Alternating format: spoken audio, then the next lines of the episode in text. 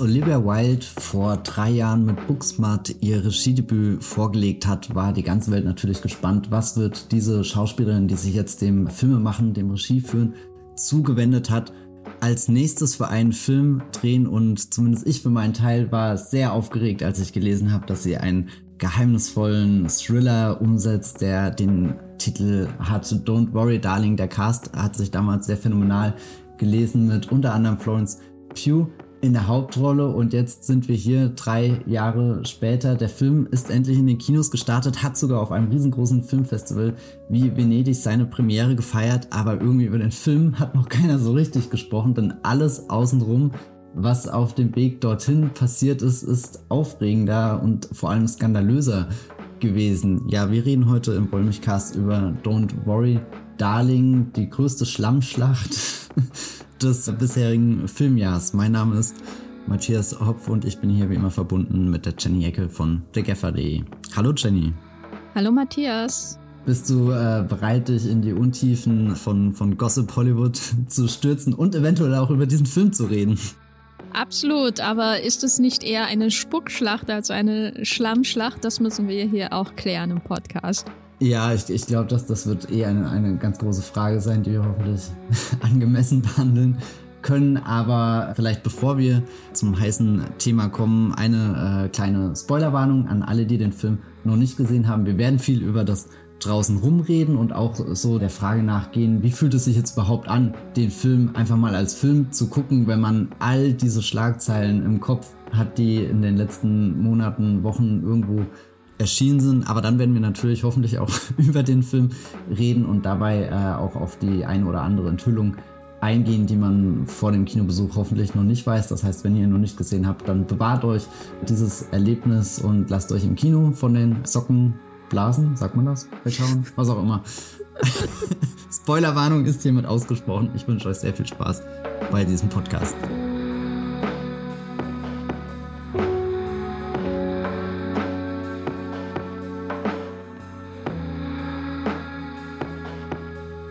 Jenny, seit wann hast du Don't Worry Darling auf dem Schirm? Also ich glaube, ich habe damals mitbekommen, dass er angekündigt wird. Ich muss aber sagen, ich folge weder Olivia Wilde noch Florence Pugh bei Insta und bin auch jetzt kein Harry Styles Head. Wie nennt man die Fans von dem eigentlich? Stylos? Sty Stylos. äh, ähm, und äh, deswegen habe ich, glaube ich, ganz, ganz viel gar nicht mitbekommen, so richtig, was dann um den Film herum äh, lange Zeit äh, äh, gegossipt wurde. Und dann erst wirklich auf dem, meinem Schirm kam dieser Film erst so richtig bewusst bei der berühmten CinemaCon-Präsentation, die es Anfang dieses Jahres gab. Aber da war ich auch eigentlich eher involviert, weil ich äh, lange äh, Saturday Night Live geschaut habe und äh, natürlich auch Ted Lasso schaue und deswegen wusste, dass, dass Olivia Wilde und Jason Sudeikis mal verheiratet waren und dass ihre Ehe in die Brüche gegangen ist äh, und äh, dass da ihr auf der Bühne der CinemaCon bei der Präsentation von Don't Worry Darling die Scheidungspapiere von Jason Sudeikis quasi überreicht wurden. Also nicht von ihm selbst, aber von seinem Vertreter, seinem rechtlichen Vertreter. Das hat mich schon damals sehr mitgenommen, weil das war früher mal so eins dieser Couples, wo man denkt, ja, hoffentlich bleiben die zusammen. ähm, Gibt es ja so Celebrity-Pärchen, äh, wo man sich solche Illusionen macht. Und äh, ja, das war eigentlich der Moment, wo ich dachte, don't worry, darling, ist ein Film, der wirklich kommt. Und das fängt ja schon gut an. Matthias, wie, wie ist es bei dir? Ja, ich verfolge den Film wirklich seitdem er angekündigt wurde, habe aber lange Zeit offenbar ein richtig blindes Auge für die Katastrophe dahinter gehabt. Also ich kann mich noch richtig an das Casting erinnern und wie Shia LaBeouf damals ausgetauscht wurde durch Harry Styles und ich weiß gar nicht, wer das exklusiv reported hat, vielleicht Deadline oder so. Ich hatte mir damals nur abgespeichert, ah, das ist so ein klassisches Covid-Ding gewesen, weil der wurde ja äh, quasi in, während der Pandemie gedreht, wo eben viele Projekte verschoben wurden. Das heißt, äh, Schauspielende halt da einen Vertrag hatten und dann da doch nicht mehr mitspielen konnten. Das heißt, das war überhaupt nichts, wo ich mir irgendwelche Gedanken drüber gemacht hat und sogar dachte, naja, mein Gott, mit Harry Styles habe ich in meinem Leben noch keine großen Berührungspunkte gehabt. Ist ja auch eine interessante Chance, ihn darüber kennenzulernen. Und eigentlich war ich super gespannt, weil ich halt Booksmart mochte. Also den habe ich so als einen der, der letzten großen Coming-of-Age-Filme, Romcoms abgespeichert, die im Kino liefen, bevor halt dieses ganze Genre von Netflix übernommen wurde. Und da habe ich eigentlich eine sehr gute Erinnerung dran und keine Ahnung, bin generell auch eigentlich kompletter Fan von Oliver Wilde und stehe seit Monaten völlig blöd da und habe keine Ahnung, wo ich mich da in diesem Konflikt positionieren soll, weil von allen Seiten so viele komische Geschichten kommen, dass ich mich manchmal auch einfach nur hinlegen will und mir selbst sagen würde, don't worry, darling, es wird alles gut, du schaust den Film im Kino und kannst das außenrum ignorieren, aber es ist einfach nicht möglich, weil die Dinge immer absurder wurden. Und du fragst dich auch manchmal, wie, wie cursed kann eine Produktion sein, also wie viel kann da an, an Zeug zusammenkommen, wo ja, weiß nicht, ist das bei anderen Filmprojekten auch so? Klar, bei, bei jedem größeren Projekt, wo sehr viele Menschen involviert sind, wird es zwischendrin zu, zu Streitigkeiten kommen, aber es passiert selten, dass das so aufgeblasen wird in der Öffentlichkeit, was den Film dann für mich auch schon irgendwie so fast in so eine toxische Ecke gestellt hat in meinem Kopf, wo ich eigentlich gar nichts mehr davon lesen wollte, obwohl ich jedes Mal, wenn ich einen Trailer geschaut habe, Gänsehaut bekommen habe, weil der sah wirklich ja fantastisch aus. Und dann, äh, ich glaube, so, so der, der, der Peak für mich war wirklich das Bitgate, was du auch schon angesprochen hast, als dann nach all den Dingen, die sowieso schon passiert sind, angeblich Harry Styles auf der Premiere in Venedig im vollen Publikumssaal vor tausend Leuten und Kameras seinem Co-Star Chris Pine einfach angespuckt haben soll. Und da ist, da bin ich dann irgendwie ausgestiegen und habe mir gedacht, nee, ich verfolge das jetzt das überhaupt nicht mehr die, aufmerksam. Das ist doch, das ist doch die beste Story des Jahres. Also ich muss echt sagen, also äh, Venedig war ein schönes Festival und so, ne, würde ich immer weiterempfehlen. Aber da jeden Morgen aufzuwachen oder abends dann auf der Fähre nach Hause zu fahren und dann auf das Handy zu schauen und zu sehen, was ist denn diesmal wieder in dieser endlosen Geschichte passiert? Und ich wirklich als das, das hat so einen enormen Unterhaltungswert. Da guckt man irgendwie den furchtbaren Aronofsky und setzt sich in die Fähre äh, nach Hause und denkt so, ach, jetzt habe ich mich dadurch gequält. Da hätte aber auch mehr draus gemacht werden können aus The Whale. Und dann guckt man auf sein Handy und sieht irgendwie, dass Florence Pugh nach Venedig kommt von ihren Dreharbeiten in Budapest, aber sie kommt nicht zur Pressekonferenz, die irgendwie mittags 13, 14 Uhr stattfindet sondern sie kommt nur abends dann zur Premiere, wo sie keine Interviews geben muss, wo sie nichts sagen muss zu diesem Film, wo sie nicht reden muss in Anwesenheit von Olivia Wilde, äh, der Regisseurin. Das ist so, äh, das ist so, das hat so viel Freude in mein Leben gebracht. Auch dann der Auftritt von Florence Pugh, als sie dann an diesem, ich glaube, Dienstag war es, da angekommen ist mit ihrem Boot, wie jeder Star in Venedig. Und dann hat, dann gibt es dieses Foto von ihr, wo sie in ihrem weiß nicht, so lila purpur Outfit irgendwie so dasteht mit so einem Aperol Spritz mhm. in der Hand und ich sage, ah, bitte, diese Pressetour darf niemals aufhören. Sie, sie, es ist ein, ein Geschenk, das einfach nie aufhört. Also jeder Tag ist eine weitere Überraschung. Du machst es auf und findest noch was schön. Also ich hatte wirklich unglaublich viel Spaß daran und ich habe weiterhin unglaublich viel Spaß daran. Warum ist das für dich so so negativ alles? Ich weiß nicht, ich glaube, weil ich mich eigentlich von Anfang an wirklich auf den Film gefreut habe. Und wie gesagt, ich stehe komplett auf Oliver Wildes Seite und war damals, also jetzt völlig unabhängig von der ganzen Shitshow, die da passiert. Also weiß nicht, ich weiß nicht, das war so, so eine Regisseurin, die ich halt, weiß nicht, so, so als Champion irgendwie auf die Liste gesetzt habe und mega gespannt auf diesen Film war, weil der sich halt größer als Booksmart angefühlt hat, ambitionierter, weil sie ein richtig cooles Team versammelt hat. Also hier Kameramann Matthew Lipatique, das ist, wenn der einen Film dreht, da gucke ich hin und werde immer völlig weggeblasen. Sei das jetzt mit Darren Aronofsky, äh, dem großen The Whale-Regisseur, oder äh, meinetwegen hier Starsborn bin ich neulich nochmal durchgegangen und der, der sieht auch absolut ähm, berauschend aus. Das hatte ich auch schon gar nicht mehr so auf dem Schirm. Und natürlich Black Swan ist hier sein, sein ganz großer Claim to Fame äh, bei, bei mir. Und keine Ahnung, der Cast war aufregend, die Geschichte hörte sich geheimnisvoll an und da wollte ich auch gar nicht viel weiter lesen, sondern dachte, das wird so so so eines dieser dieser typischen Warner-Projekte auch, wo wo halt wieder äh, die Regiestimme irgendwas im Vordergrund steht, äh, das Filme machen an sich. Und dann hatte Olivia Wilde auch, ich glaube, das war schon Anfang 2021 oder so auf Instagram mehrere sehr ausführliche Posts gemacht, wo sie auf die Dreharbeiten zurückgeblickt hat, sich bei Cast und Crew bedankt hat und auch wirklich sehr auf die einzelnen Gewerke und so eingegangen ist. Also diesen, diesen Filmemachtprozess sehr aufgeschlüsselt hat, wo ich dachte, okay, das, das erfährt man so selten bei, bei anderen Leuten. Also Dreharbeiten finden ja schon, also klar, es gibt irgendwie äh, irgendwelche Leaks, irgendwelche Setbilder, auch Set-Videos und dann kommt halt mal die eine oder andere Geschichte vor, aber dass das Filmschaffende so, so weiß nicht, so, so offen zurückblicken auf das, was sie geleistet haben. Und das hörte, also für mich fühlte es sich lange Zeit wie so eine, so eine richtig gute Produktion an. Keine Ahnung, ob das jetzt die richtige Umschreibung dafür ist. Und deswegen meinte ich das, da hatte ich schon mal lange Zeit überhaupt nicht äh, diesen Sturm kommen sehen, der dann wie eine Lawine drüber gerollt ist. Und es gibt ja bei Vulture, ich glaube, wir haben es auch beide gerade mindestens in einem Tab offen, diese Timeline der, der, der Katastrophen,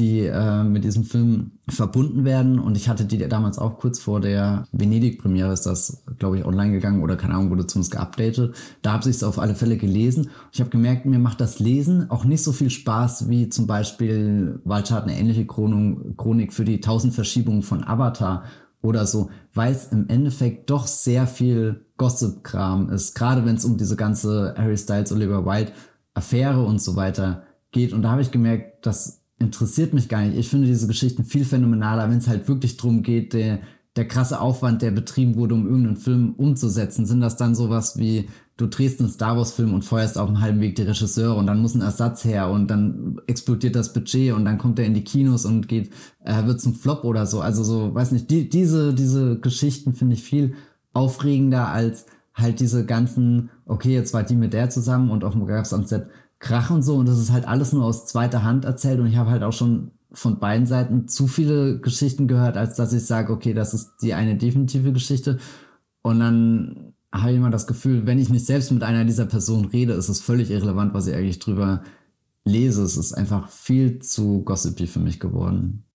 Ja, das kann ich nachvollziehen. Ähm, ich habe da auch keinen keinen Einsatz irgendwie. Also es ist nicht, mir ist eigentlich egal, wer von beiden in Anführungszeichen gewinnt und wer wirklich recht hat. Das ist zum Beispiel bei mir anders als bei der äh, thematisch verwandten Fast and Furious Fehde zwischen Vin Diesel und Dwayne Johnson, die ich wirklich äh, vergleichbar auch finde, weil, weil wir ja in einer Welt leben, wo Stars eine enorme Kontrolle über ihr Image haben und über alles, was nach außen dringt. Das macht ja auch äh, Studiochefs und Produzenten etwas ähm, wahnsinnig sozusagen, weil Stars quasi ihre, die haben ja einen direkten Kanal zu ihren Fans und die haben ihre acht bis zwanzig Millionen Follower. Ich glaube, Florence Pugh hat irgendwie acht Millionen Follower oder so. Das ist auch sehr ähm, präsent bei Instagram zum Beispiel. Die, die verfügen über ihren eigenen Publicity-Channel, wie das Stars früher nie hatten. Früher, also in den 50er Jahren zum Beispiel, waren sie ja immer auf das Studio angewiesen, wie sie vermarktet werden. Und das Studio hat immer weniger Kontrolle und ist auch abhängig quasi mittlerweile von den Stars, gerade bei so großen Hollywood-Produktionen natürlich, wie sie den Film bewerben und so. Und deswegen ist das so hochspannend, dass jetzt bei Fast and Furious, damals beim Dreh von Teil 8, dass da ähm, das Instagram zum Beispiel benutzt wurde von Dwayne Johnson, Instagram und Facebook, glaube ich auch, damals noch, benutzt wurde von Dwayne Johnson, um das an die Öffentlichkeit zu bringen, wie unzufrieden er mit den in Anführungszeichen Candy Asses äh, am Set ist, die keine Disziplin haben und zu spät kommen und so weiter und so fort. Er hat natürlich keinen Namen genannt, aber wenn man hört, am Fast and Furious Set hat jemand keine Disziplin und kommt zu spät, dann weiß man es Vin Diesel, weil der kommt bei jedem Interview eine Stunde zu spät. Und so. Das ist ja allgemein bekannt, dass er, äh, er dazu tendiert, Termine nicht einzuhalten. Und äh, Dwayne Johnson hat das ja genutzt, auch um seinen sein eigenes Image irgendwie damit noch zu pushen. Und letztendlich lief es dann ja bis hinaus auf dieses Hollywood Reporter Interview äh, im Rahmen der Pressetour von Jungle Cruise, was wirklich, was ich einfach, also ich kann einfach nicht glauben, dass das passiert ist, ne, dass, dass Emily Blunt und Dwayne Johnson da sitzen und sich lustig machen über Vin Diesel, der in einem anderen Interview vorher, was auch komplett daneben ist, was er da erzählt, ähm, quasi gesagt hat, dass sein Umgang mit Dwayne Johnson am Set äh, Fellini-esque war. Und dann dieses Fellini-esque, so, das ist so, wenn man es nur liest, kann man sich schon die Betonung durchhören. Das ist so, einerseits haben diese Stars eine enorme Kontrolle so über ihr Image nach außen, wie sie das transportieren, wie viel Cheat Sundays Dwayne Johnson hat, wo er irgendwie übelst ekliges Essen in sich hineinstopft und dann wieder so und so viel hartes Training früh um vier am Montag so nähern. Und andererseits führt es dann aber auch endlich wieder mal zu so richtigen Fäden. Ne? Also äh, das, das gefällt mir. Man braucht nicht mehr die Sun oder den Daily Mirror, die das irgendwie lancieren, um eine geile Story zu haben. Also so wie das ja eigentlich traditionell passiert, dass man irgendwie die Yellow Press hat und die schürt dann Gerüchte und so, sondern man braucht einfach nur Olivia Wilde, die einen Trailer veröffentlicht für auf ihrem Insta-Kanal für, für Don't Worry Darling und Florence Pugh, die nichts macht bei Instagram. Ne? Also das ist so, das sagt alles aus und dann diese Fotos, die von ihnen geteilt werden, so das ist wirklich, also ich äh, finde Hollywood-Stars in den letzten Jahrzehnten schon sehr, sehr langweilig, weil alles so enorm kontrolliert ist und auch die Insta-Präsentationen meistens sehr, sehr glatt sind und nichts sagen, also wie sie sich selber zeigen. Aber dann dazwischen hast du trotzdem so diese, diese Möglichkeit, dass sie viel direkter ausrasten können auf eine gewisse Weise. Und wenn Florence Pugh keinen einzigen Trailer oder höchstens zwei Posts hat sie, glaube ich, heute am Ende gemacht, also kaum irgendwas teilt zu dem Film von einem Studio, wo sie die Hauptdarstellerin ist, bevor der ins Kino kommt, dann kannst du, weißt du, das ist ja eine Message, die ist lauter als äh, eine Pep Talk von Dwayne Johnson im, im Gym sozusagen. Und also ich finde das so schön. Aber ich stehe auch total auf so äh, Hollywood-Fäden, Geschichten aus der guten alten Zeit, als Betty Davis und John Crawford sich das Leben zur Hölle gemacht haben. An die musste ich auch sehr oft denken. Da gab es jetzt neulich auch diese FX-Serie, wo der, der Konflikt zwischen den beiden im Vordergrund stand. Ich finde spannend, dass du gerade Dwayne Johnson und Vin Diesel ansprichst, weil bei denen finde ich es viel leichter, irgendwie das so als popkulturelles Event zu akzeptieren. Und ich habe ja auch erst Anfang des Jahres äh, äh, auf Movieplot einen Artikel drüber geschrieben, wo ich mich sehr intensiv, vielleicht auch viel zu intensiv mit äh, der Geiselnahme-Geschichte rund um den äh, Fast and Furious Cast durch Vin Diesel beschäftigt habe. Weiß gar nicht, warum ich da irgendwie so viel Spaß habe. Vielleicht auch, weil Fast and Furious für mich auch so den, den äh, für mich gepiekt hat, ist vorbei, weiß nicht, nehme ich nicht mehr so ernst und irgendwie auch Dwayne Johnson und Vin Diesel sind, sind beides eigentlich Leute, die ich früher cool fand und von denen ich gerade irgendwie genug habe und das ist so irgendwie das einzige Unterhaltsame, was sie noch machen. Das ist zwar auch eine extrem unangenehme voyeuristische Perspektive, aber mein Gott. Na, ich glaube, der zentrale Unterschied ist zweifach. Einerseits, dass es hier um Frauen geht und nicht nur Frauen, also wie Betty Davis oder John Crawford, sondern äh, eine Frau in einer seltenen Position in Hollywood, nämlich eine Regisseurin. Und das andere ist, dass es um ein Mid-Budget Hollywood-Drama, Thriller geht, wie ja eigentlich von Studios nicht mehr produziert wird. Also da kann ich das schon nachvollziehen. Also gerade der Hass auf Olivia Wilde zum Beispiel, der von Harry Styles-Fans kommt, äh, den ich auch äh, lange Zeit gar nicht mitbekommen habe und dann mit einer Wucht wie ein Auto, das auf eine Wand auffährt. ähm, das finde ich schon sehr krass und natürlich auch die Berichterstattung über Don't Worry Darling, wie, wie quasi der Erfolg dieses Films und das Drumherum benutzt wird, um überhaupt die Tatsache in Frage zu stellen, dass sie Regisseurin ist. So kann sie danach noch einen Film machen, während jetzt zum Beispiel Random Name Gareth Edwards, ne? Gareth Edwards Boah, hat das zwei. ist schon sehr fies. Nein, nein, aber Gareth Edwards hat zwei mega Tentpoles quasi nur übers Ziel geschafft, weil jemand ihm geholfen hat. Ne, der Regisseur von Godzilla und äh, Rogue One. Und der wird auch bis ans Ende seines Lebens arbeiten können. Obwohl irgendwie in Rogue One jemand komplett engagiert werden musste, um ihm bei der Regie zu helfen. Im Grunde, nämlich Tony Gilroy, also das Drehbuch neu zu schreiben, den dritten Akt neu zu machen.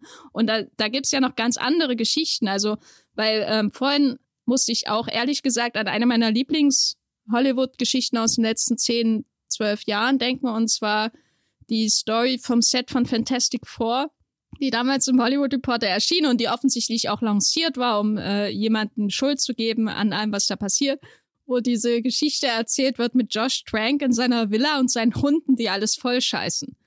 Das ist jetzt meine Erinnerung daran. Vielleicht war das nicht so detailliert dargestellt, aber das, was ich als Bild davon noch habe, ist dieser junge Regisseur, der muss diesen Studio Tentpole machen und das Studio weiß, dass es nicht nichts wird.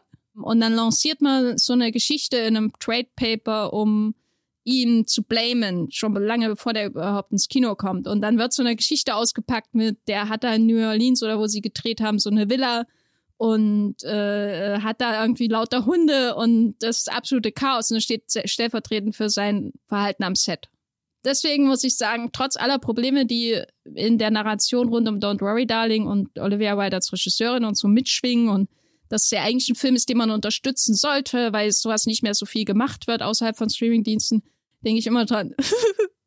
das ist an die Öffentlichkeit gelangt. und dazu gehören ja auch die, die, die Geschichten mit Olivia Wilde verschwindet vom Set mhm. und Florence Pugh ist deswegen wütend auf sie und die sind ja schon mehrfach ähm, von unterschiedlichsten Quellen bestätigt worden. Also irgendwas ist da auf jeden Fall im Argen gewesen.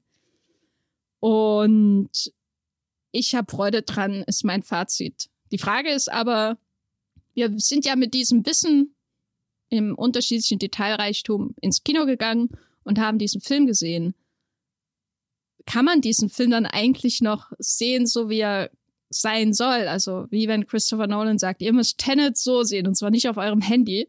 Und bei diesem Film muss man ja eigentlich denken, ich muss eigentlich komplett befreit da reingehen und meinen Geist öffnen für diesen Thriller ähm, und ihn einfach mal als das sehen, was er ist. Aber ist das überhaupt möglich, wenn man irgendwie seit Jahren jetzt schon, als ja die Produktion des Films begann ja 2020, quasi beballert wird mit Infos, positiv wie negativ.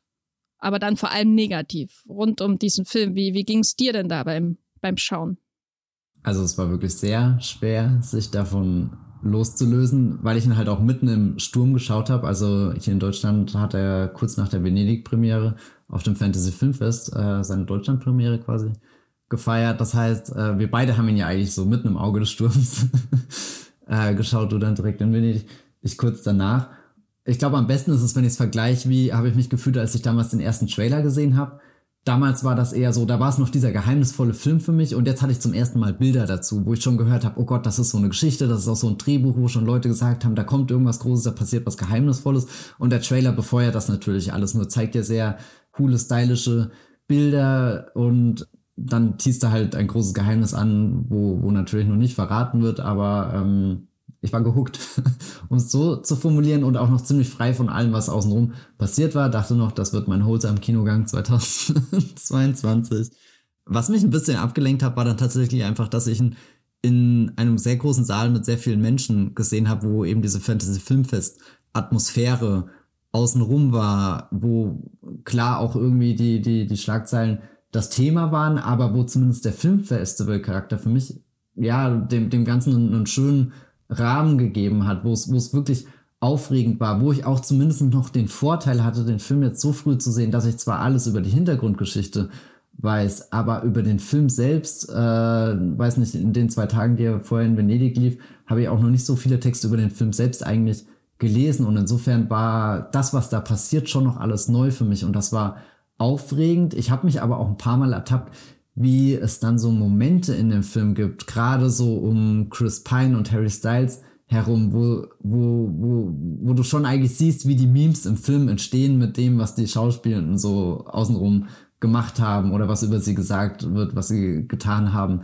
sollen. Also es, ja, ich weiß nicht, ich hatte, konnte mich lange Zeit in dem Film verlieren, eben weil es auch so ein Film ist, der dir am Anfang erstmal ganz viele merkwürdige Dinge anbietet, die du selbst im Kopf zusammen setzen musst. Also ist ein Rätselspaß dabei, mit dem man sich beschäftigen und ablenken kann oder eben auch eintauchen kann in den Film. Aber spätestens sobald dann der Twist da ist und der Twist halt auch ein sehr zeitgeistiger Twist ist, wo du schon richtig siehst, wie, wie das Internet drauf reagiert oder ob er vielleicht nicht sogar komplett vom Internet und seinen Reaktionen inspiriert ist. Spätestens dann war es für mich unmöglich, den Film nur noch als Film irgendwie wahrzunehmen, sondern da ist dann in meinem Kopf auch alles durcheinander geschossen und gerade die Bilder davor von der PK, wo Chris Pine so völlig teilnahmslos da sitzt und innerlich betet, dass das alles an ihm vorbeiziehen möge und dann spielt er diesen, diesen manipulativen Anführer, der seine eigene kleine Welt äh, baut mit ganz vielen Abgründen, weil da, ja, da bieten sich dann schon sehr viele äh, Popkulte, popkulturelle Crossover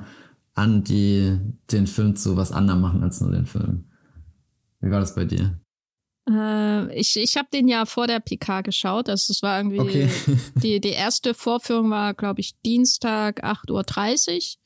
Und danach ging es dann gleich in The Banshees of Inisherin. Das ist immer so ein Venedig, die Wettbewerbsfilme. Das ist so ein Block. Ähm, und dann danach ist dann meistens die PK und dann nimmt man sich Zeit, dann schnell einen von den beiden zu schreiben oder beide. Aber ich habe ihn auf jeden Fall vor diesen ganzen Chris Pine-Memes gesehen und vor Spitgate und so. Das war dann alles am Tag, äh, äh, am, am, am selben Tag, aber dann abends, nachmittags und abends. Was ich irgendwie interessant fand, das befindet sich auch in deiner Beschreibung wieder dann gegen Ende des Films, ist, also ich fand ihn eigentlich ich, äh, überraschend so zackig als Thriller. Es hat mich irgendwie an so eine Black Mirror-Episode erinnert, äh, sehr routiniert inszeniert, äh, hat man alles schon 70 Mal gesehen, aber irgendwie habe ich jetzt da beim Schauen gar nicht so intensiv über den Rest nachgedacht, der so drumrum schwirrt um diesen Film. Also vor allem natürlich die Feder zwischen Florence Pugh und Olivia Wilde, wobei ich immer noch nicht weiß, welcher von beiden ist jetzt eigentlich Dwayne Johnson und welcher von beiden ist, Vin Diesel Pendant. Ähm, und wer ist Jason Statham. Ich würde natürlich sagen, äh, Chris Pine ist Jason Statham in dieser De definitiv, definitiv. Scheidung. ähm, aber, aber als dann der Twist kam, so, weil, weil bis dahin ist es so, ja, das kann eigentlich auf alles Mögliche hinauslaufen. So als Thriller ist eigentlich, ja, halt passabel irgendwie, ne? Es ist jetzt nicht furchtbar, was da passiert und ich fand es auch nicht tot langweilig wie viele andere. So einfach ein netter, netter, egaler Thriller irgendwie, über dessen Schwächen man hinausschaut, weil man, weil man halt äh, so auf einem Base-Level irgendwie unterhalten wird. Aber als dann der Twist passiert, ist dieses, was du beschrieben hast, dieses, auf einmal kommt das ganze Internet in diesen Film hinein, in deiner Vorstellung. So, erstens habe ich vor mir gesehen, sobald ich den Twist gesehen habe, alle Think Pieces, die darüber geschrieben werden, ich habe sofort dran gedacht an Red Pilling und Matrix, weil der Twist ist ja von Matrix im Grunde, von der Ausgangsidee von Matrix geklaut. Dann habe ich die Twitter-Threads darüber gesehen. Der Film war nicht mehr für sich allein, sondern alles war da. Es war der ganze Skandal um die Produktionsgeschichte dieses Films. Und vor allem, und das hat, das habe ich dem Film wirklich übel genommen, saß ich dann da drin und dachte, ja, mit diesem Twist ergibt das Casting von Harry Styles überhaupt keinen Sinn. Und Shia LaBeouf hätte diese Rolle spielen müssen oder jemand anders. Aber Shia LaBeouf hätte alles viel, viel glaubhafter. Also die Rolle war offensichtlich eher für ihn gedacht als für Harry Styles. Und das habe ich dann im Film übergenommen, weil, weil Shia LaBeouf äh, und seine Geschichte des Umgangs äh, mit FK Tricks und so, das ist nicht was, wo ich denke, yay, ich muss ihn unterstützen oder irgendwas. Und auf einmal sitze ich da und denke aktiv darüber nach, dass Shia LaBeouf die bessere Besetzung in diesem Film gewesen wäre. Und das ist nicht gut für einen Film, dass man überhaupt so über sowas nachdenkt. Ne? Eigentlich muss man ja da immersiv in diesem Film irgendwie gefangen bleiben und, und dann hinterher sich ein bisschen wieder da rauswühlen und drüber nachdenken. Aber ich, nee, da war es so, als geht da eine riesen Tür auf und, und irgendwie der, der eine ganze Kleinstadt will auf einmal da durch. Ich muss aber, gerade weil du äh, gesagt hast, hier, er, er übernimmt den, den großen Matrix-Twist. Du hast ja da in äh, Teams kurz vor dem Film äh, nur so angeteasert, äh, er, er bedient sich bei einem der besten Science-Fiction-Filme überhaupt. Und das war für mich echt so, so ein Moment, oh Gott, wenn das schreibt, so Hype-Level gerade nochmal richtig angestiegen. Äh, das hat mich auch ein bisschen abgelenkt von dem äh, Drumherum. Und ich hatte ehrlich gesagt wirklich keine Ahnung, dass du Matrix meinst, obwohl es rückblickend so offensichtlich ist. Ich bin Deswegen habe ich das auch so hm? geschrieben. Ja, ja, ich bin in meinem Kopf nur so, so durchgegangen, hm, welche Science-Fiction-Filme findet Jenny ziemlich gut? Und dann war tatsächlich mein erster Gedanke Children of Man. Und dann dachte ich mir, aber gut, der hat jetzt nie wirklich den Twist. Das ist halt insgesamt ein, ein sehr guter, spannender Film. Aber das, das hat für mich schon nochmal so irgendwie den, den, äh, also war unter, unter vielen äh, Negativanstößen, die es kurz vor dem Film gab, war das nochmal so ein, so ein, so ein kleiner Positivanstoß, äh, der, der mir dann die, die Stunden bis zu, zum Fantasy Filmfest äh, versüßt hat. Also es ist schon, schon möglich, sich auf den Film einzulassen, aber ja, das Ende, ja, da, da ist es wie, wie als schaltet jemand einen Hebel um und sagt, ja, und jetzt diskutieren wir einfach mit euch.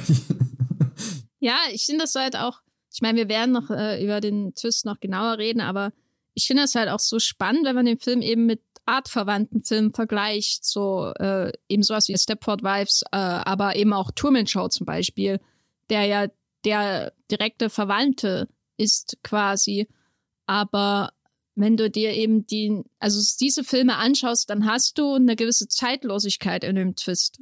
da. Also bei Truman Show ist es das, finde ich das Faszinierende, weil der ist ja so eigentlich ähm, quasi sein ganzes Fundament ist der Fernsehwahnsinn der 90er. Ne? Also Fernsehen als das Medium, das alles umgibt, so was wir heute vom Internet sagen. Das war das Fernsehen damals. Hast nichts anderes gemacht die ganze Zeit als Fernsehen schauen. So ist ja die Grundidee dahinter, dass dann eben auch selber du von der Kamera beobachtest wirst und zum Fernsehstar wirst.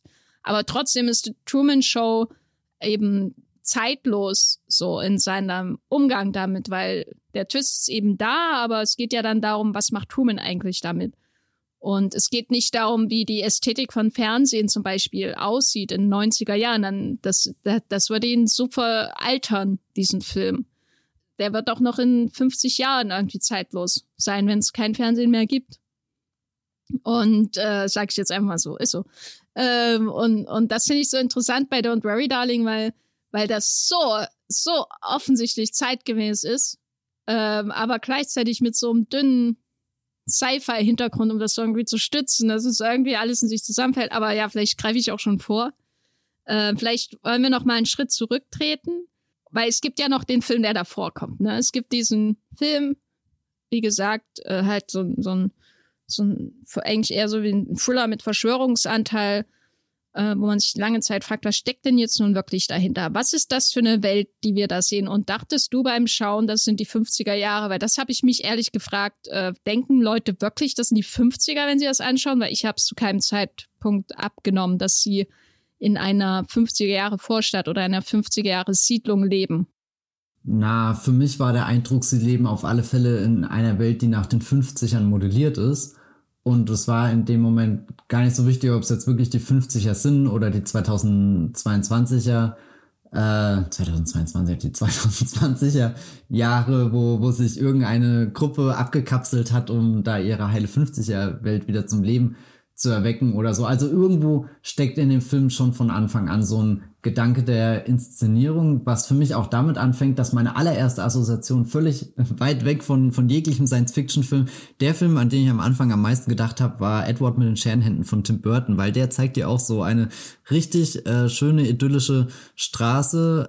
Hier, keine Ahnung, grüne, grüne Wiese, flache Häuser, äh, früh fahren alle Autos aus der Garage, äh, wenden einmal und dann geht's los zur Arbeit. Das war so so das das das erste Bild, was ich aus Don't Worry äh, Darling mitgenommen habe und was was der auch wirklich genauso in dem äh, Tim Burton Film steckt und und der Tim Burton Film der, der schafft da ja auch ein, ein äh, oder sogar zwei sehr gegensätzliche Welten. Auf der einen Seite halt dieses diese perfekte Vorstadt-Idylle und auf der anderen Seite das gruselige Schloss. Und das ist ja in Don't Worry Darling auch mit drin, dass es da diesen Berg gibt, auf den sich alles irgendwie zubewegt, der da mitten in der Wüste ist. Und da fahren die Autos hin, wie als wären sie magnetisch angezogen und äh, zurückbleiben die Frauen irgendwie, die halt typische Dinge einer Hausfrau machen, also auch ein, ein sehr, sehr streng geteiltes Leben, so irgendwie halt der, die Idee von, ja, der Mann geht irgendwie auf die Arbeit und macht wichtige Dinge, die, die diese ganze Community da irgendwie inspirieren, befördern.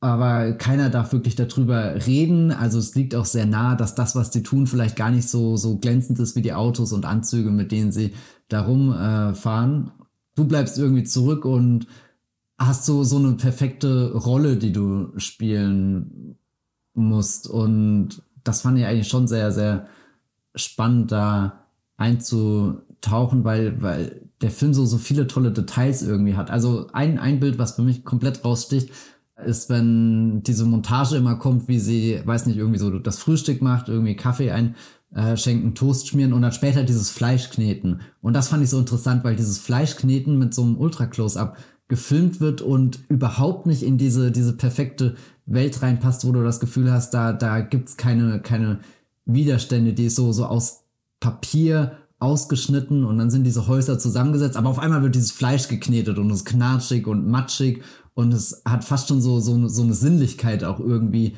dabei, irgendwie so, ein so ein richtig komisches Bild, wo, wo irgendwas in dem Film auf einmal umgewälzt wird, was, was nicht in die, die Pappmaché-Idylle hineinpasst. Und das war so, so der erste Punkt, wo ich auch dachte, mh, okay, spannend.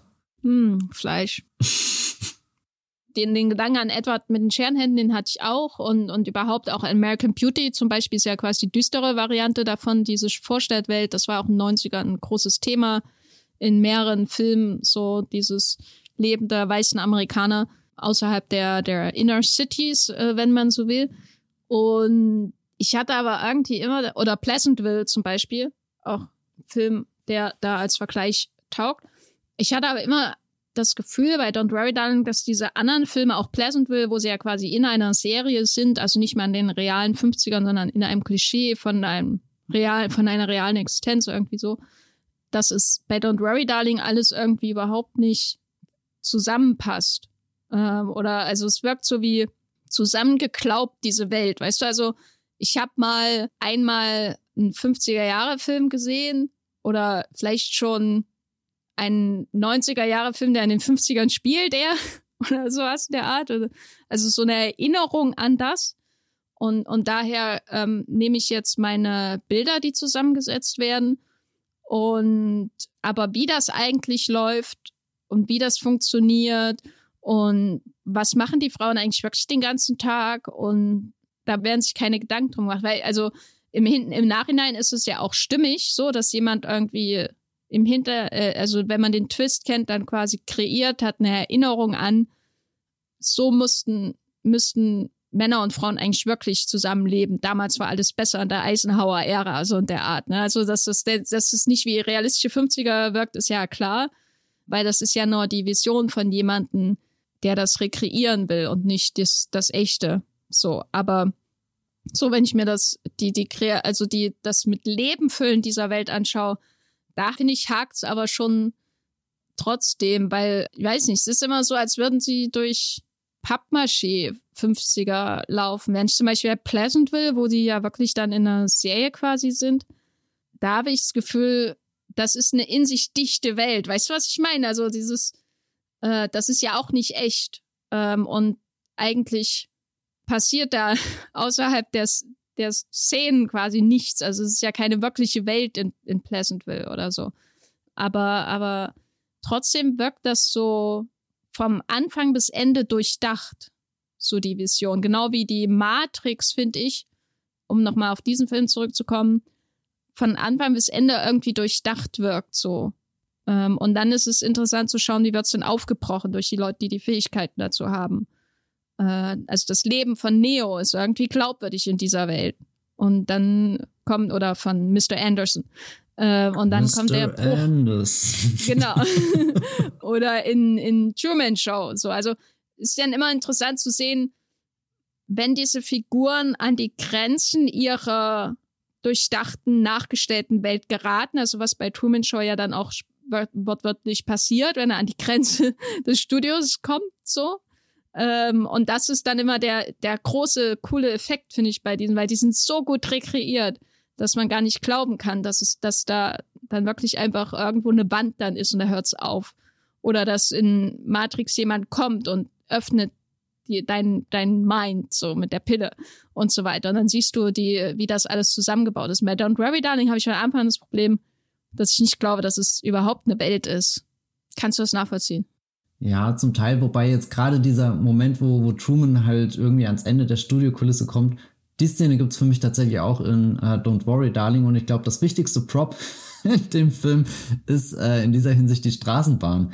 Weil das äh, liebe ich absolut, dieses Element, wie das eingebaut wird, wie das am Anfang für die Routine steht, irgendwie dieser perfekt aufgezogene Tag, so, so weißt du, wie so eine Uhr kannst du aufziehen und dann läuft dieser Tag immer gleich ab, so wie halt die Uhr auch da so im Kreis rumwandert und eine äh, Stunde nach der anderen vergeht und dann entscheidet sich aber Florence Pugh, naja gut, jetzt fahre ich halt mal bis zur, zur letzten Station und guck mal, ob es da weitergeht und dann auch wie der äh, äh, äh, Tramfahrer da reagiert, weiß nicht, das, das ist einer meiner absoluten Lieblingsszenen in dem Film, auch wie sie dann beschließt, naja gut, jetzt steige ich aus dieser Tram aus, die da auf den festgelegten Gleisen die ganze Zeit vor sich hertuckert und gehe jetzt einfach mal querfeld ein und ich dachte mir einfach nur, wow, die Sonne knallt gerade so runter, ich würde nach 20 Minuten am Sonnenbrand einfach sterben oder brennen oder aufgehen. Da fühlte sich das auf einmal sehr, sehr echt an, dieser, dieser Gang durch das steinige Terrain und dann auch den, den Berg da langsam hoch und dann gibt's ja dieses komische Gebilde, was da oben auf dem Berg steht und der Berg ist ja davor eben auch schon eingeführt worden als dieser, dieser Ort, auf den sich alles zubewegt, aber der eigentlich auch so ein bisschen tabu ist und insgeheim wünsche ich mir bis heute noch, dass einfach irgendwie sich so ein großer Krater aufgetan hätte, wie bei äh, hier James Bond, man lebt nur zweimal oder so. Das, das ist eigentlich meine Idealvorstellung immer noch von dem Film, dass, dass er mehr auf diesen Verschwörungsaspekt ähm, eingeht, dass die, die Männer da wirklich irgendwas Unheimliches gestalten, was, was bedrohlich ist oder keine Ahnung, also will es jetzt gar nicht so sehr ausformulieren, aber ich dachte immer, der Film geht mehr in, in diese Richtung. Ich musste auch oft auch an äh, hier The Box äh, denken von äh, Southland Tales, Regisseur Richard Kelly, den, den ich auch ganz toll. Southland Tales Regisseur Richard Kelly, das hat da noch niemand gesagt. Äh, ist, deswegen habe ich es einfach mal ausprobiert, wie es sich anfühlt. nee, aber, aber The Box, also ich weiß auch, dass das ein Film ist, glaube ich, der, den nicht sehr viele Menschen mögen, aber als ich den vor ein paar Jahren das erste Mal gesehen habe, war ich auch so komplett gefesselt von der Atmosphäre, von der, von den Orten, von den zwielichtigen Männern, die da auftauchen, die da irgendwas Wichtiges machen. Und dann hast du immer wieder diese Box, zu der du zurückkehrst. Und ich weiß, äh, naja, keine Ahnung, äh, guckst jetzt rein oder nicht. Und ja, ich weiß nicht, ich hätte, hätte gern gehabt, dass, dass Don't Worry Darling da mehr in diesem 50er Verschwörungsding sich noch weiter verirrt hätte, anstatt halt diesen, weiß nicht, Joker-Twist zu machen. Oder ähm, so. Also ich habe mich dann auf einmal wieder sehr in 2019 äh, zurückversetzt gefühlt, als halt der Joker-Film kam und alle Menschen angefangen haben, äh, darüber zu reden. Oder, oh mein Gott, weißt du, an welchen Film ich auch noch denken musste? Ähm, weiß nicht, ob du den gesehen hast, aber da haben wir auch hier gleich, Achtung, eine Olivia Wilde Connection. Es gibt nämlich mit Anna Kendrick und Ryan Reynolds einen Film, der heißt The Voices und jetzt, Achtung, kommt ein Spoiler für alle, die den noch nicht gesehen haben, aber der stellt auch am Ende das, das äh, gemütliche Leben, was du davor kennengelernt hast, da zieht er dann auch irgendwie, reißt so richtig so eine Fassade ein und dann siehst du, wie wirklich wie abgrundtief hässlich die Wohnung dahinter zum Beispiel aussieht. Und das ist definitiv ein Twist, an den ich äh, auch bei, bei Don't Worry Darling denken musste, weil er visuell, glaube ich, auch äh, was sehr ähnliches versucht, dass er dir eben erst so erst diese, diese lichtdurchfluteten Bilder zeigt, all das, was er aussieht, wie, keine Ahnung. Also es gibt ja sogar im, im Film diesen, diesen Dialog, glaube ich, dass sie ein bisschen drüber streiten mit, guck mal, wir sind hier in der Wüste, was willst du denn hier schon machen? Und ich denke mir immer, das sieht doch top wie so ein Urlaubsparadies aus, äh, hätte ich jetzt eigentlich gar nichts dagegen, das mal auch zu, zu begehen irgendwie, weil es auch ein bisschen was Kulissen, was Sethaftiges hat. Also ich stelle es mir auch sehr schön irgendwie vor, das so als Miniatur bei so einer Märklin-Eisenbahn oder irgendwie so anzubauen, kann ich mir sehr gut vorstellen, dass dann da so, sogar die Männchen irgendwie aufgestellt werden, was ja wiederum auch die Idee des Films aufgreift, dass das nur da hingesetzt ist und äh, bevölkert äh, wird. Also wie, wie so eine Simulation eben, wo, keine Ahnung, da sind wir dann auch schon wieder bei der Matrix oder meinetwegen bei die Sims oder so, dass du anfängst, da dein Haus zu bauen. Das ist immer das Liebste, was ich da gemacht habe. Ich habe noch nie die Sims richtig gespielt, keine Ahnung, was eigentlich der Sinn des Spiels ist, aber das Haus bauen und so, das ist phänomenal. Das Haus einrichten, Treppe hochziehen und so ein Zeug. Ja, also für mich hat, ich, ich hatte sehr viel Spaß, mich in dieser Welt einzufinden. Ich mochte diese ganzen Routinen, die, die vorgestellt werden. Eben sei das sowas wie äh, der Weg mit der Straßenbahn und äh, keine Ahnung, diese, diese schnelle Montage immer, die von der Zubereitung des Essens und so kam. Und was mich dann auch noch tiefer reingezogen hat, sind halt diese Schwarz-Weiß-Bilder gewesen von diesen dezent verstörenden Choreografien, wo, wo es ja davor schon heißt, oh, es geht hier um die Symmetrie und die Kontrolle und, und dann blitzt aber durch diesen Film irgendwie so ein Unterbewusstsein durch. Und da dachte ich auch immer, dass da mit was Größerem gearbeitet wird und war dann eigentlich immer sehr, äh, was heißt immer so oft habe ich den Film jetzt auch noch nicht gesehen. Ich war dann sehr enttäuscht, als das alles aufgelöst wurde und sich das Ganze vor allem im Kontext des Films so angefühlt hat, als ist der Film jetzt sehr stolz und froh darüber, den Twist ausgesprochen zu haben, aber hat dann gar kein Interesse mehr in den Twist zu investieren. Also auch das, was, was dann sowas wie die Truman Show besser macht, dass halt Truman damit konfrontiert wird, dass er jetzt äh, das Ende der Studiokulisse erreicht hat. Und dann ist ja noch richtig spannend, was danach passiert. Und bei Don't Worry Darling hatte ich das Gefühl, da wird jetzt einfach nur noch was abgespult, ohne dass jemand noch interessiert ist, da irgendwas reinzuinterpretieren oder was rauszuholen aus dem Twist, so wie als wäre der Twist allein was Aufregendes und dann kannst du schnell sagen, guck mal, hier sind ganz viele böse Männer, aber ja, warum sind die so böse oder sind die absichtlich so oder keine also irgendwie so so dieser dieser Nachgedanke, wo du ganz viel reininterpretieren musst, haben wir auch gerade schon im Vorgespräch ein bisschen drüber gesprochen. Ja, es ist ein sehr äh, hermetischer Film dafür, dass es um die Befreiung von einem hermetischen System geht. Also es ist sehr, der ist, also es ist, ich finde es sehr ähm, äh, ähm, aufregend irgendwie. Es ist weniger aufregend, was ich an dem Film finde, ist, dass er gleichzeitig unglaublich offen ist und keinen Bock hat, irgendwas zu erklären, nämlich zum Beispiel Flugzeug, ähm, das Flugzeug, das da auftaucht und so und wie funktioniert das eigentlich wirklich und was ist jetzt wirklich eigentlich die Ideologie im tieferen Sinne und die ganzen Geheimnisse und was wurde eigentlich aus der Nachbarin, äh, äh, die da runtergefallen ist und sich vorher aufgeschlitzt hat und so. Also die Menschen als das, also wenn du jetzt zum Beispiel einen klassischen Mystery-Film hättest, da hätte sich jemand Sorgen gemacht, um das alles irgendwie auch zu erklären, ne? Also und hier ist eher so, ist ja eigentlich noch schlimmer als bei Lost, ohne es jetzt zu werten zu sagen, aber es ist noch so, so ich habe eigentlich überhaupt keine Verantwortung, irgendwas zu erklären äh, am Ende und gleichzeitig wird aber viel zu viel erklärt und das finde ich schon aufregend, ne? Das ist so, so einerseits ist dann ein gewisses Laissez-faire, was die, die Mystery-Box-Erzählung angeht, die dieser Film ja auch hat letztendlich. Im Sinne von, ich muss euch nicht alles erklären, Dafür seid ihr schon schlau genug. Und äh, war, wen interessiert eigentlich das Flugzeug wirklich? In Wirklichkeit ist das ja die Geschichte von Florence Pughs Figur. So, das ist mein Fokus. So, und das ist ja auch irgendwie bemerkenswert, dass es passiert, weil es sehr, sehr ungewöhnlich ist äh, und unkonventionell, dass ähm, das Drehbuch so funktioniert, wie es funktioniert. Aber auf der anderen Seite hast du halt am Ende dieses en Detail mit Flashbacks und alles, um zu erklären, wie es überhaupt zu diesem System kam oder zumindest zu erklären, wie der, der Mann quasi sich entschieden hat dazu, sie diesen, dem zu unterjochen, quasi dieser Simulation und so. Und, und dann aber auch ist es dann einfach vorbei, ne? Also das ist so mal ein Film, den ich als Serie irgendwie besser gefunden hätte, weil äh, er eben irgendwie so einen Schlusspunkt setzt, der, der irgendwie auch so ein bisschen, bitte fragte nicht weiter, Vibes hat, ne? Und dann, und das ist so bizarr, weil es eigentlich ja in diesem Film um die Entdeckung der Wirklichkeit geht und die eigene Agenda und die Rückgewinnung eines eigenen Lebens. Aber wie das eigentlich aussieht und wie die Wirklichkeit aussieht und so, daran ist ja dann eigentlich kein Interesse da. Das finde ich irgendwie bizarr einfach nur. Es ist wahrscheinlich mit das Spannendste neben der Kontroverse drumherum, welche unterschiedlichsten Impulse dieser Film hat und in sich verbindet und darunter auch zusammenkracht, würde ich sagen, unter der Last so dieses offenen, geschlossenen Systems, das er selber aufbaut, um ein geschlossenes System aufzubrechen. Also das ist, glaube ich, einer der Gründe, warum er auch so runtergemacht wird, weil er weder die Leute befriedigt, die gerne alle Antworten haben, noch die Leute befriedigt, die gerne eine Offenheit haben, um was hineinzuinterpretieren. Deswegen befriedigt er niemanden und gut ist. Hm, und er befriedigt halt auch nicht Menschen, die Kommas mögen. An wie, wie, wie so, ein, so, ein, so ein warnender äh, Reply auf irgendeinen Hottake auf Twitter. Der dann aber auch nicht darum bemüht ist, irgendein Argument auszuführen oder so, so. Weißt du, einfach nur mal was auszusprechen, um es halt in den Raum zu stellen und zu sagen, okay, I'm aware of this. But äh, ja, das war es dann auch schon wieder. So, so, ja, keine Ahnung, sehr enttäuschend.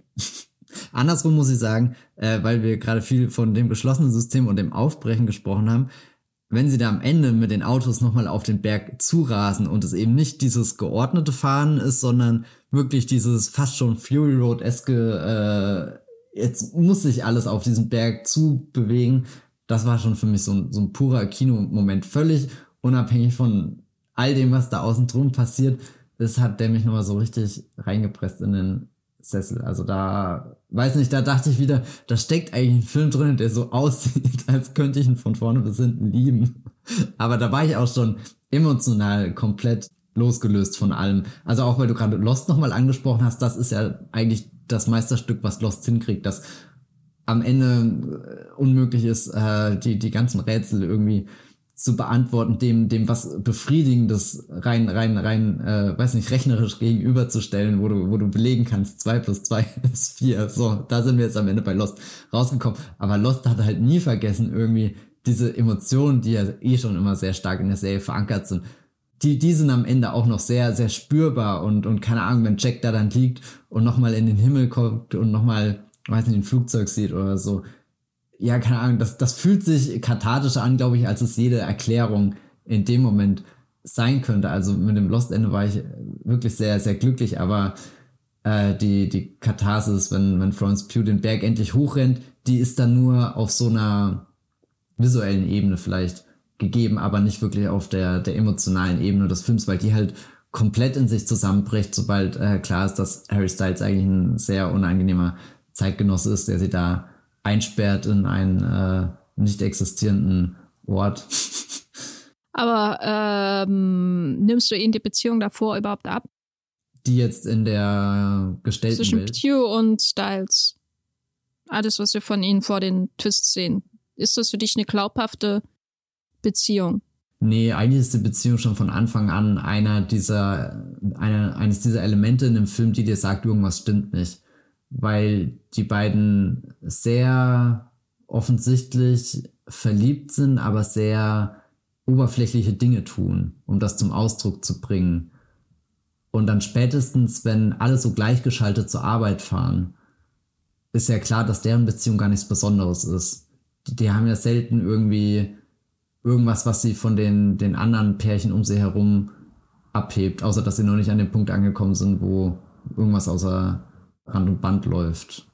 Das Leben wirkt ja lange Zeit wie geschaffen um sie herum und deswegen gibt es für sie nicht die, die Szene, wo, wo sie sich irgendwie zurückziehen und kurz einen Dialog haben, der drüber geht mit, naja, aber guck mal, die Nachbarin hat heute schon wieder ein komisches Kleid an oder sowas. Da sind sie zu angepasst und ich glaube, das ist so, so eines der ersten Signale, dass, dass irgendwas nicht ganz stimmen kann in der Welt.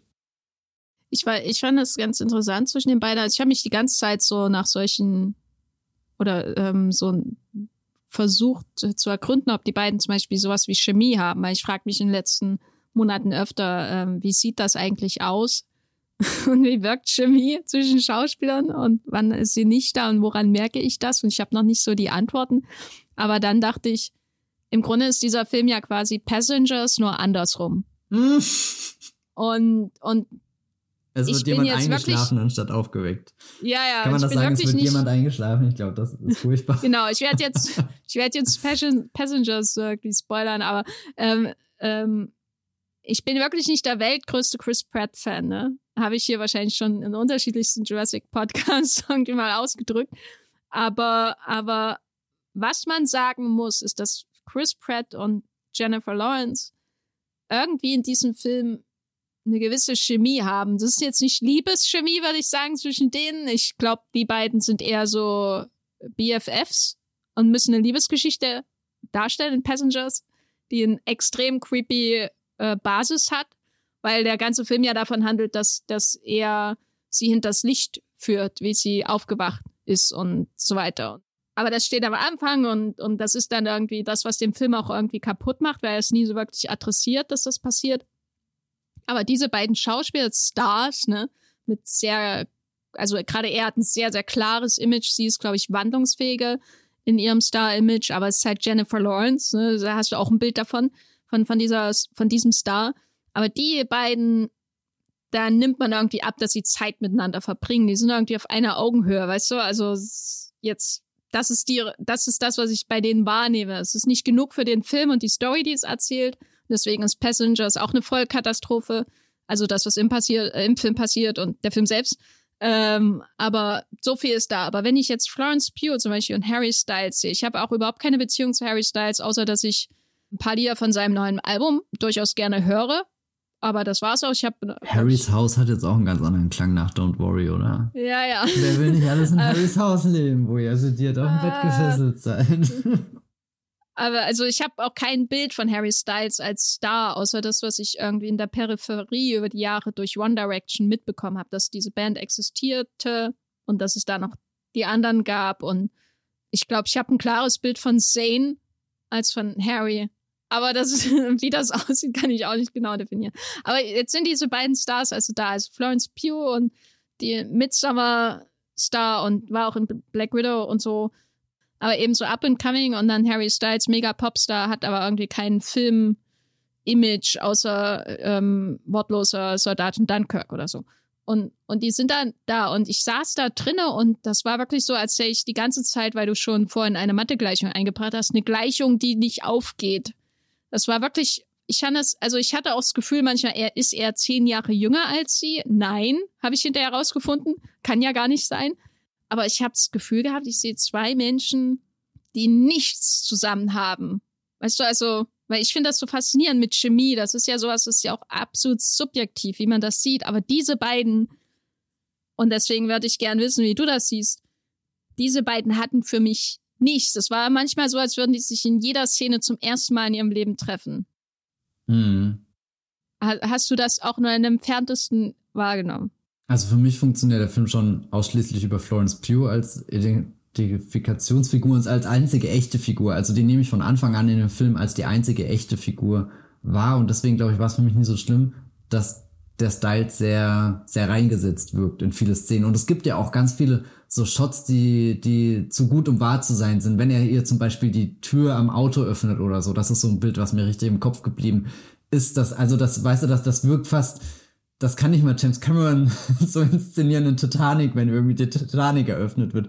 Kriegt er nicht so, so ein Bild hin, was so, so völlig unrealistisch aussieht. Also jetzt nicht im Sinne von, ist das plausibel, sondern das ist einfach so, so ein komplett überhöhtes Bild und ich weiß nicht, ich glaube, das, das habe ich von Anfang an in Kauf genommen, dass die Harry Styles Figur, dass da dass die zwar von dem äh, am Anfang halt das Paar sind, das Traumpaar sind, das Traumhaus haben, die, das Traumleben genießen sollen, aber ähm, nee, wirklich zusammenkommen sie nicht. Aber es ist auch jetzt nichts, was mich gestört hat. Also da finde ich eher den, den, den Act, den, den er schaffen müsste, wäre ja eigentlich den Twist am Ende zu verkaufen. Und ich glaube, da würde er halt auch komplett im Stich gelassen von dem Film und das Einzige, was, was seine Charakterentwicklung signalisiert, ist ein bisschen ein, ein betrüppeltes Dreinschauen und, und ein aufgesetzter Bart mit Brille, was er jetzt auch jetzt nicht das, das cleverste Bild ist. Da ist ja die, haben wir ja auch schon kurz im Vorgespräch darüber gesprochen, dass der Chris Pine da schon interessanter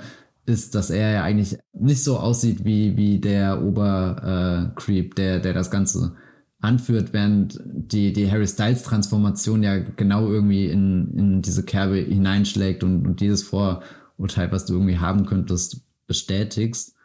Ich glaube, der, der Moment, wo ich mich am meisten um die, oder wo ich am meisten das Gefühl hatte, dass Styles gerade irgendwie in dem Film ist, ist dieses Gespräch äh, oder diese, diese, diese, diese Abendveranstaltung, wo er dann auch auf die Bühne äh, gebeten wird, wo, wo du irgendwie merkst, okay, er muss gerade tiefer in den Berg eintauchen, als er als er es will. Und das ist auch so der Moment, wo, wo, wo ich für mich beschlossen habe, okay, die anderen Menschen um sie rum existieren scheinbar doch wirklich, weil das war auch so eine Idee, die ich die ganze Zeit durch den Kopf gespielt habe, dass, dass alle um sie rum eigentlich gar nicht äh, existieren, dass das so eine, so eine komplett simulierte Welt auch wieder so, so Richtung Matrix oder so ist. Aber da, das sieht man ja schon irgendwie sein, ja, eben ein Grübeln, irgendwas, dass, dass irgendwas außer Kontrolle gerät, obwohl er eben davor so wie, wie der perfekt junge, angezogene Mann, der dann mit seinem Auto auf die Arbeit fährt und zurückkommt und äh, Hunger hat.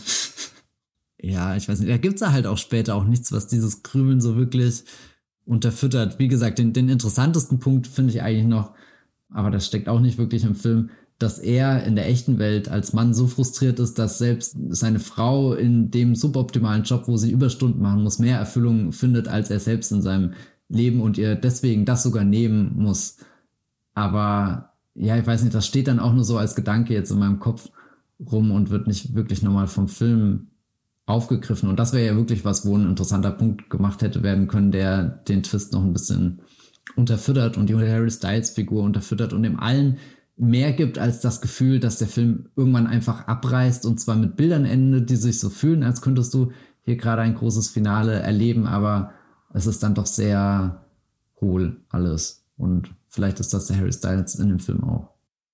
Ja, also, weil ich hätte es schon wichtig gefunden, dass zumindest die, die Liebe oder was auch immer sie ineinander sehen, dass das irgendwie halbwegs glaubwürdig ist, weil das macht ja den Twist dann erst so düster am Ende, dass ihr eigener Mann, weißt du, also dieser Gedanke, das, und das äh, bringt es halt überhaupt nicht, weil es ist dann halt ihr eigener Mann äh, mit einem Bart und der dann sein Inselleben irgendwie führt und zu viel YouTube-Videos schaut und da irgendwie mit irgendwas indoktriniert wurde. Mit was wissen wir auch nicht so richtig, weil das die, also die, die Reden, die da Chris Pine da führt, vorher, die sind ja, das ist ja einfach nur endloses Geschwafel, was ich auch irgendwie interessant finde, dass das gewählt wurde. Ne? Ich ähm, dachte mir auch bei seiner ersten großen Rede auf dieser Gartenparty, ich bin nicht überzeugt.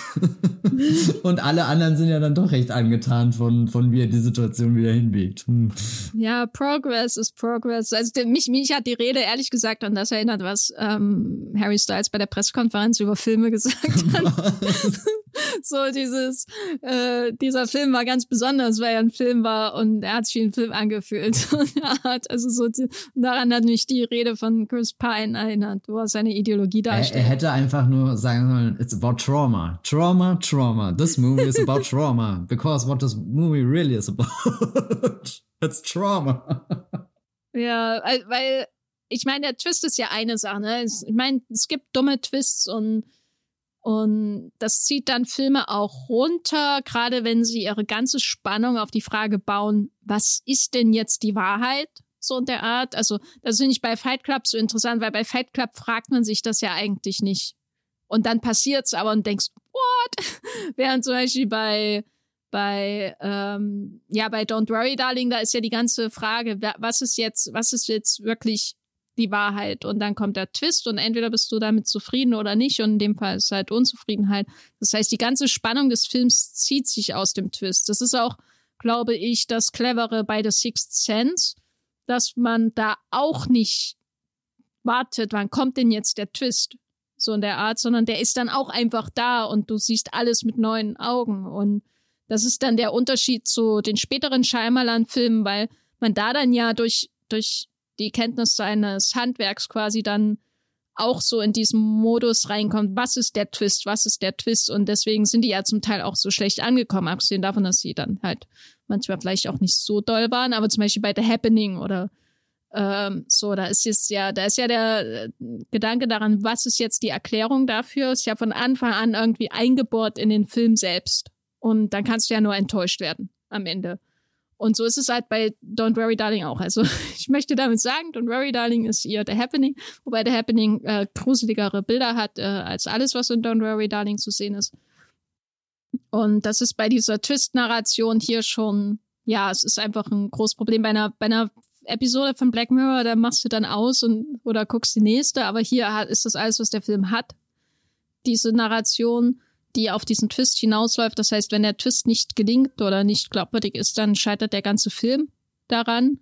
Was, glaube ich, auch der Grund für die, teilweise für die extremen Reaktionen auf den Film ist. Ähm, aber was es dann noch schlimmer macht, finde ich, weil ein Twist kann halt lächerlich sein und dann macht man sich drüber lustig und dann ist er vergessen. Aber was halt schlimmer macht, ist, finde ich, wirklich die, dieser Twitter-Aspekt oder diese, ähm, du hattest, hattest das im Vorgespräch als Think-Piece-Aspekt dieses Films bezeichnet, weil das er grätscht hinein in, in die Gegenwart, in unsere Diskurse, äh, auch in die jüngere amerikanische Popkulturgeschichte, sag ich mal, so wenn es so um Reddit äh, geht, auch um äh, ähm, und ja, die, die Männerbewegungen, Men's Rights Activists, äh, die sich da tummeln und die auch Popkultur natürlich für sich beanspruchen. Also gerade wenn man jetzt das, äh, den ganzen, die ganze Frage des Red Pillings und so weiter anschaut und ähm, die diversen äh, Online-Communities, die sich da auch sammeln, darum,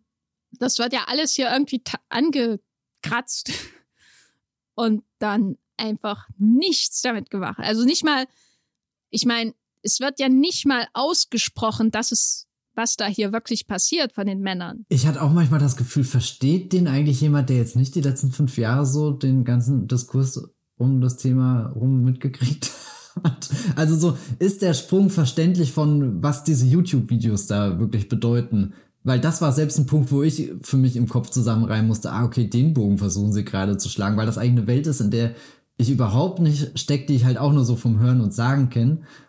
Und dann, dass der Film das alles darauf stützt, dass das dass kurz gezeigt wird, wie Harry Styles ungefähr mal zwei Minuten lang jemanden bei YouTube zuhört und dann davon offenbar sehr inspiriert ist.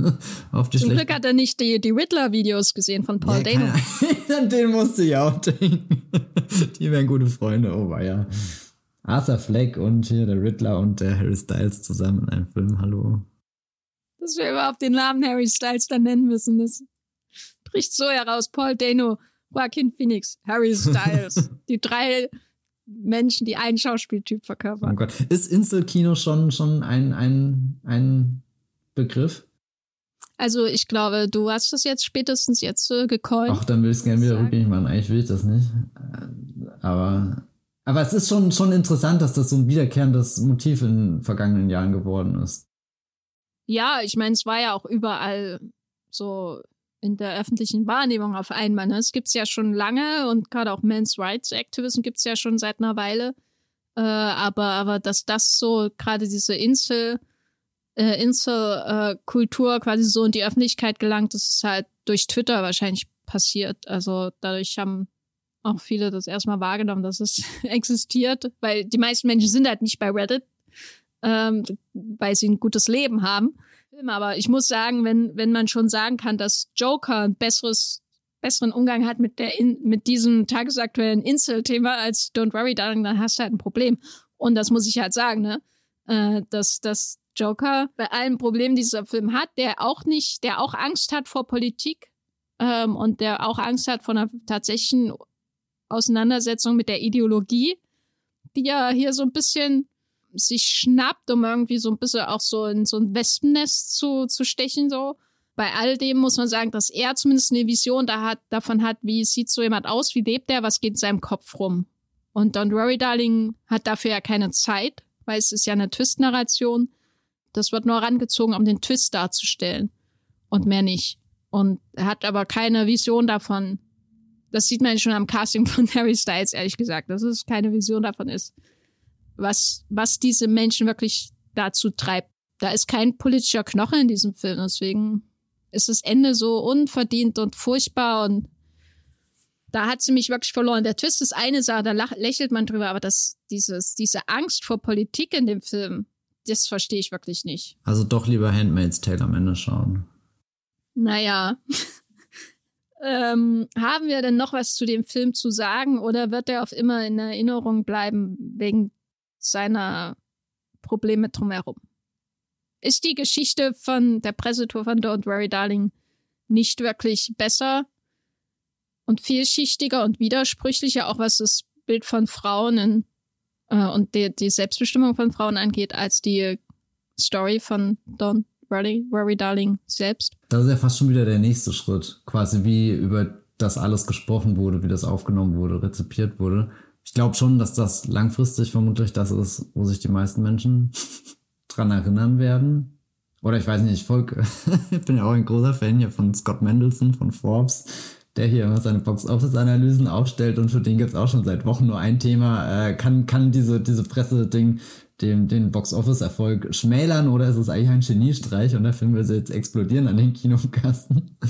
Da machen wir jetzt den Podcast natürlich zu früh, um da das erste Wochenende ähm, Blick zu haben, aber ich habe den Film auch ehrlich gesagt nie als den großen Box-Office-Garant für irgendwas gesehen. Also der wirkte ja schon immer ein bisschen nischig mit seiner krassen Genre-Ausrichtung und auch weil Florence Pugh ja noch nicht der bewiesene äh, Star ist, wegen dem die Leute wirklich reinrennen und dann Geld ausgeben. So, also keine Ahnung, Midsommar oder so ist ja nochmal ein anderes Level von Film wie, wie jetzt hier dieser äh, Don't Worry, Darling und selbst äh, Black Widow der nie wirklich im Kino gelaufen ist, aber da gab es ja immer noch Marvel außenrum, da gab es Scarlett Johansson zusätzlich dazu. Also eigentlich wäre das, ist das schon ein interessanter Case, wie, wie der sich jetzt im Kino, an den Kinokassen entwickeln wird, aber es ist auch kein, kein Experiment mehr, glaube ich, was du einfach als Referenz ranziehen kannst, weil du halt immer dran denken musst, okay, das ist alles außenrum schon passiert. Ist aber auch wieder die Frage, wie viele Menschen nehmen das wirklich wahr oder ist das doch nur unsere kleine Bubble, in der wir uns hier bewegen, irgendwie die äh, Gossip, äh, Popkultur, sind ja viele Twitter, Bubble und alle, alle Überschneidungsbereiche. Ich persönlich äh, will den Film eigentlich schon nochmal schauen, weil es so, so ein paar Momente einfach gibt, die ich sehr stark fand. Also, das habe ich jetzt gar nicht erwähnt, aber eine meiner Lieblingsszenen ist eigentlich, wenn äh, die Glaswand auf Florence Pugh zugeht, die sie da, weiß nicht, gerade putzt. Und weiß nicht, das war einfach ein sehr tolles filmisches Bild für mich, um, um diese, du bist irgendwo eingeengt und eigentlich ist da was Transparentes, wo du durchschauen kannst, wo du, wo du diese, diese ganze äh, Stadt durchblicken könntest und dann kommt ausgerechnet das auf dich zu, dieses, dieses, was, ja, Unsichtbare. und engt dich irgendwie ein. Und, und da habe ich auch immer das Gefühl, da, da hat ja Don't Worry Darling schon Ansprüche oder auch den, den Ehrgeiz, was Neues zu ausprobieren. Wenn ich nur auf den ganzen, ganz zum Anfang zurückkehre. Ich habe damals Booksmart gesehen und war einfach gespannt, was macht Olivia Wilde als nächstes. Und da finde ich Don't Worry Darling immer noch einen sehr interessanten Film, weil das definitiv nicht nur eine Stufe, sondern im Endeffekt zwei Stufen höher gegriffen ist von, von einer einfachen, überschaubaren Coming-of-Age-Geschichte zu was, was jetzt äh, filmisch deutlich komplexer umzusetzen ist. Und das will ich eigentlich schon nochmal sehen. Ich will auch nochmal sehen, wie die ganzen Autos auf den Berg zufahren. Aber ich glaube, ich werde mich dran gewöhnen müssen, dass das alles dann irgendwo im, im Nichts ähm, endet. Also es ist ein sehr komisches Gefühl, wo, wo sich der Film gerade so in, in, in, diesem Filmjahr für mich befindet, in meinem Film, Filmkopf befindet, mein Filmkopf, der andere Kopf, keine Ahnung, was der macht. Weiß nicht. Wie viele Filmköpfe hast du, Jenny? Na, also du hast ja mindestens zwei, weil du bist ja Suffolk Bibelbox. Oh Gott. Halb. Das ist jetzt auch nicht die geilste Figur, glaube ich, die man, ja, sollte ich mal Namensänderung überlegen.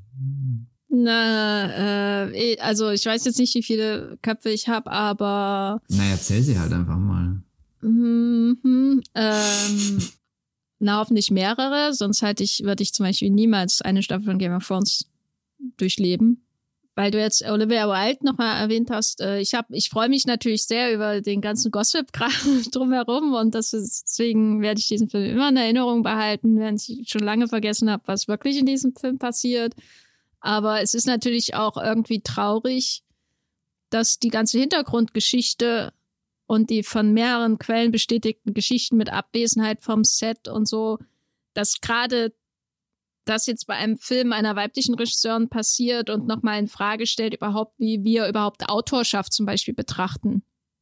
Ähm, und das finde ich schon schade. Also ich hoffe, es gibt da irgendwie mal natürlich genauere Einblicke und so, was ist da wirklich passiert, aber es wirft natürlich auch kein gutes Licht auf sie. Und gleichzeitig schaut man den Film, also weil mein erster Gedacht, äh, Gedanke, bevor ich das alles so genau nachgelesen habe, was da passiert ist, aber als ich den Film geschaut habe, war so, ja, ist jetzt nicht Besonderes, aber danach könnte ich mir auf jeden Fall vorstellen, dass sie einen Marvel-Film macht. Äh, sie ist äh, hier Spider-Man mit Sony attached. Hier, äh, glaub, war das nicht Spider-Bum oder sowas? Das weiß ich nicht. Doch, doch, aber äh, ich, also ich, Richtung. Weil sie halt, also ich habe da irgendwie gesehen, ja, da ist jetzt nicht irgendwie ein Stil oder so, aber so ein Händchen für für so große Bilder ist da irgendwie schon in dem Film da, die und was, was jetzt zum Beispiel ich nicht bei vielen anderen Blockbuster-Regisseuren oder RegisseurInnen sagen würde, die vorher irgendwie mal einmal so ein Handwackelkamera in die Film gemacht haben oder so. Ne? Also wenn du Safety Not Guaranteed oder so anschaust, dann denkst du nicht, das ist der Typ, der Dinosaurier inszenieren kann. Ähm, und bei den, bei den Captain Marvel-Team äh, und so, da ist es ja ähnlich. Und bei ihr, also ich habe den Film gesehen, gerade so diese erste Thriller-Stunde oder was, äh, oder ersten 90 Minuten Thriller, der Film ist ja schon ziemlich lang, ähm, und dachte, ja, da ist irgendwie so, da ist irgendwie ein Händchen und ein Auge für da. Und nachdem ich dann mich tiefer eingelesen habe in die Vorwürfe von Florence Pugh angeblich ihr gegenüber, dachte ich auch, was sagt das überhaupt über mein Bild von Autorschaft aus? Und weißt du, und, und dann dachte ich eben, ist es irgendwie traurig, dass man das ausgerechnet bei dem Film von einer Frau jetzt irgendwie nochmal so in den Vordergrund rückt, weil das eben so selten ist, dass eine Frau überhaupt einen Studiofilm inszenieren darf. Und dann da eben noch so ein Mid-Budget-Film, äh, wie sie kaum noch gedreht werden. Also ist dann doch irgendwie auch ein tränendes dann bei mir am Ende von Don't Worry Darling da. Aber andererseits finde ich das einfach so lustig. und ich glaube, das überstrahlt alles, weil mancher, mancher sitze ich so da und denke, oh. Und dann denke ich an das Bild mit Florence Pugh in Venedig mit dem Aperol Spritz. Und dann geht's mir besser. Ich fühle mich so elendlich, weil ich immer noch irgendwie für den Film route, obwohl ich schon alles gesehen habe, obwohl ich die ganze Geschichte kenne. Das ist furchtbar. Ich bin eine Geisel des Films geworden. Gut, das ist doch ein schönes Fazit für Don't Worry, Darling.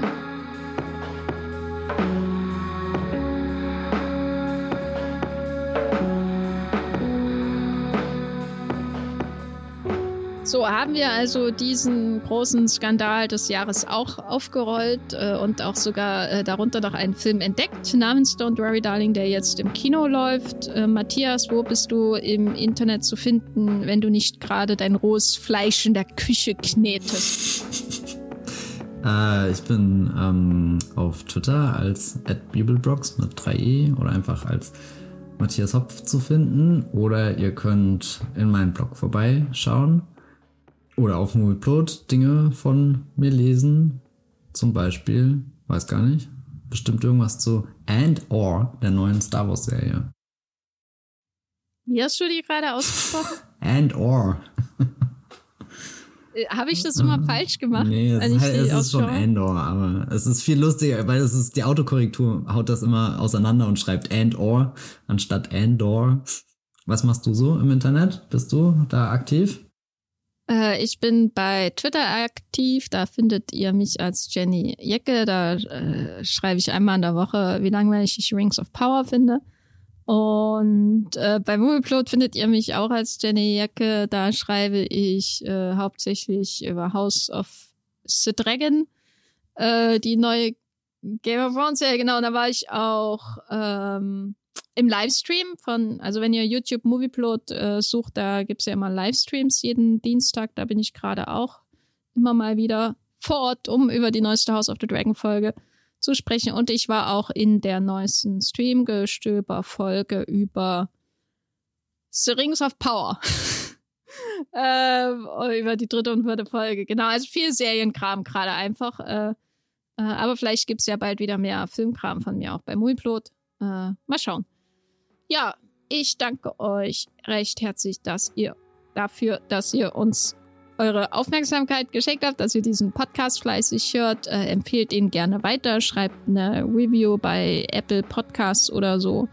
Äh, das freut uns auch immer, wenn wir merken, aha, andere Menschen hören das auch. Und das war es eigentlich schon, was ich zu sagen habe. Äh, vielen Dank fürs Zuhören und bis zum nächsten Mal. Tschüss. Ciao.